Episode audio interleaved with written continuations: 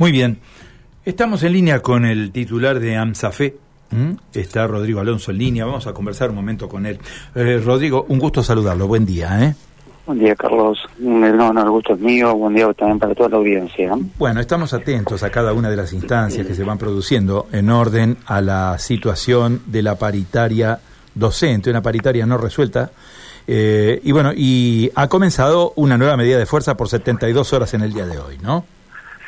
Así es, una nueva jornada de paro, que es la, resolución que, hemos tomado en Lanzafe, en una, en una asamblea que como muy bien lo veníamos anunciando, eh, más allá de la resolución, fue una asamblea que tuvo un denominador común, que fue analizar una propuesta y caracterizar una propuesta paritaria como una propuesta insuficiente en términos salariales, ¿no? Y, y es por eso que la definición, más allá de que haya sido por un escaso margen, la definición ha sido la rechazar la propuesta y llevar adelante eh, paros de 72 horas esta semana y la próxima semana, con un claro objetivo, y así es la, la resolución de la Asamblea, que es la de continuar exigiendo al gobierno que reabra la discusión paritaria y que presente y modifique una nueva propuesta y que esa propuesta en términos salariales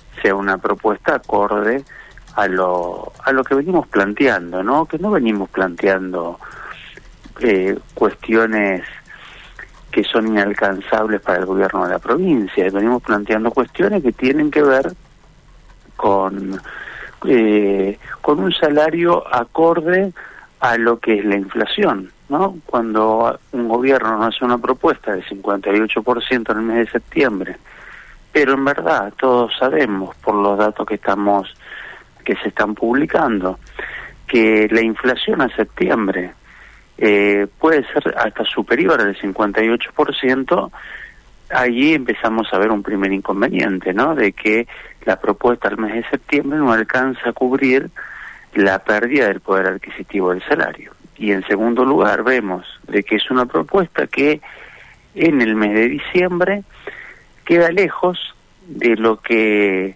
se estima como, como inflación.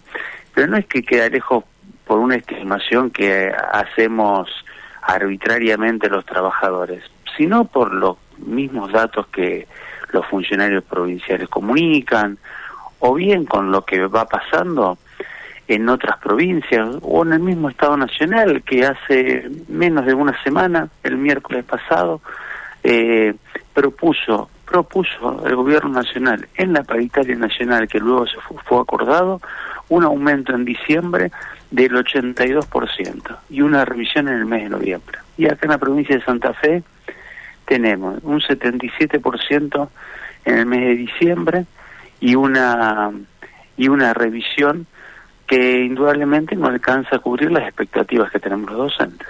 Eh, Rodrigo, uno eh, se detiene en algunos aspectos de esto que está ocurriendo a nivel del conflicto y analiza las últimas declaraciones del ministro de Trabajo, del viceministro de Trabajo, que también habló ayer con nosotros en el tema referente al salario. Hablan los funcionarios provinciales de que están dispuestos al diálogo, a reabrir la paritaria, pero no quieren discutir más el tema de la cuestión salarial. Lo dan por cerrado, dicen que no hay otra propuesta que vaya a hacer el gobierno. ¿Qué lectura les merece a ustedes esto? O sea, abrir paritaria, sentarse a dialogar, pero no tocar más ya el tema de la propuesta porque ya fue hecha. Esa, esa posición es la de no querer solucionar el conflicto, porque nosotros lo dijimos claramente, mire, nosotros no vamos a cambiar las interpretaciones que hacemos de las propuestas paritarias.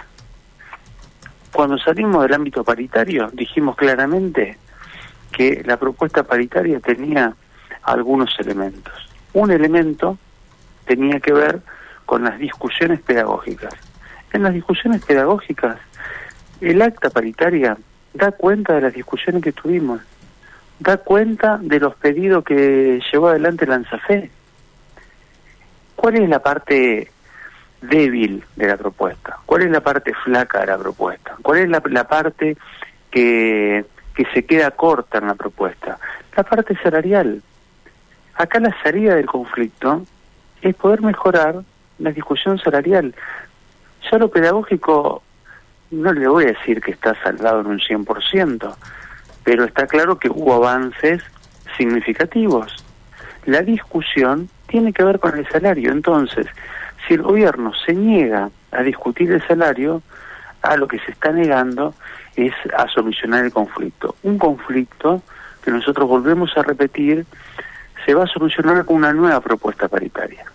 No se va a resolver con las amenazas. Ya eso creo que ha quedado claro, que cuando se los amenaza a los docentes santafesinos, la respuesta es unánime.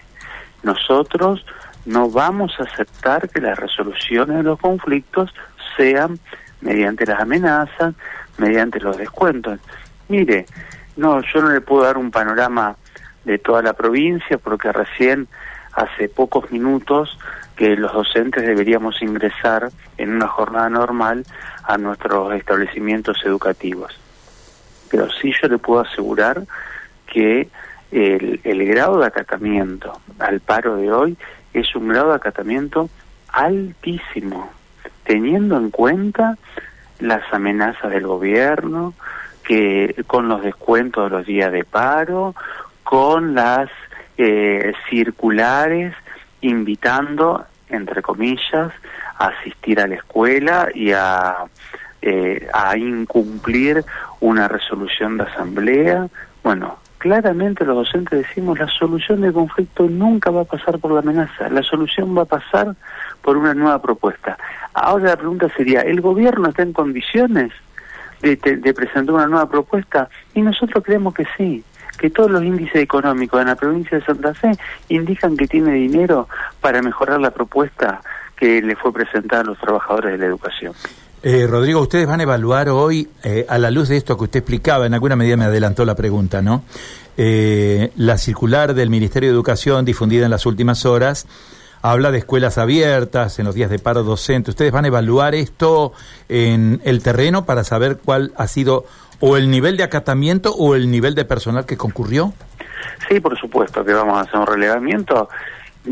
es más, eh, las escuelas, eh, cuando hay un paro de un sector, en este caso de, de las trabajadoras y los trabajadores de la educación, y no así de los asistentes escolares, las escuelas siempre están abiertas. O sea que la, la circular de ayer termina siendo una invitación, eh, vuelvo a decir, entre comillas, para que los docentes no respetemos lo que siempre respetamos y lo que estamos respetando en este momento, que es la resolución de la Asamblea, porque esto también es muy importante decirlo, Carlos, ¿no? Eh, ANSAFE tiene un mecanismo de definición en donde mocionamos, debatimos, discutimos mucho, votamos y después resolvemos. Ahora, una vez que resolvemos, todos llevamos adelante esa resolución.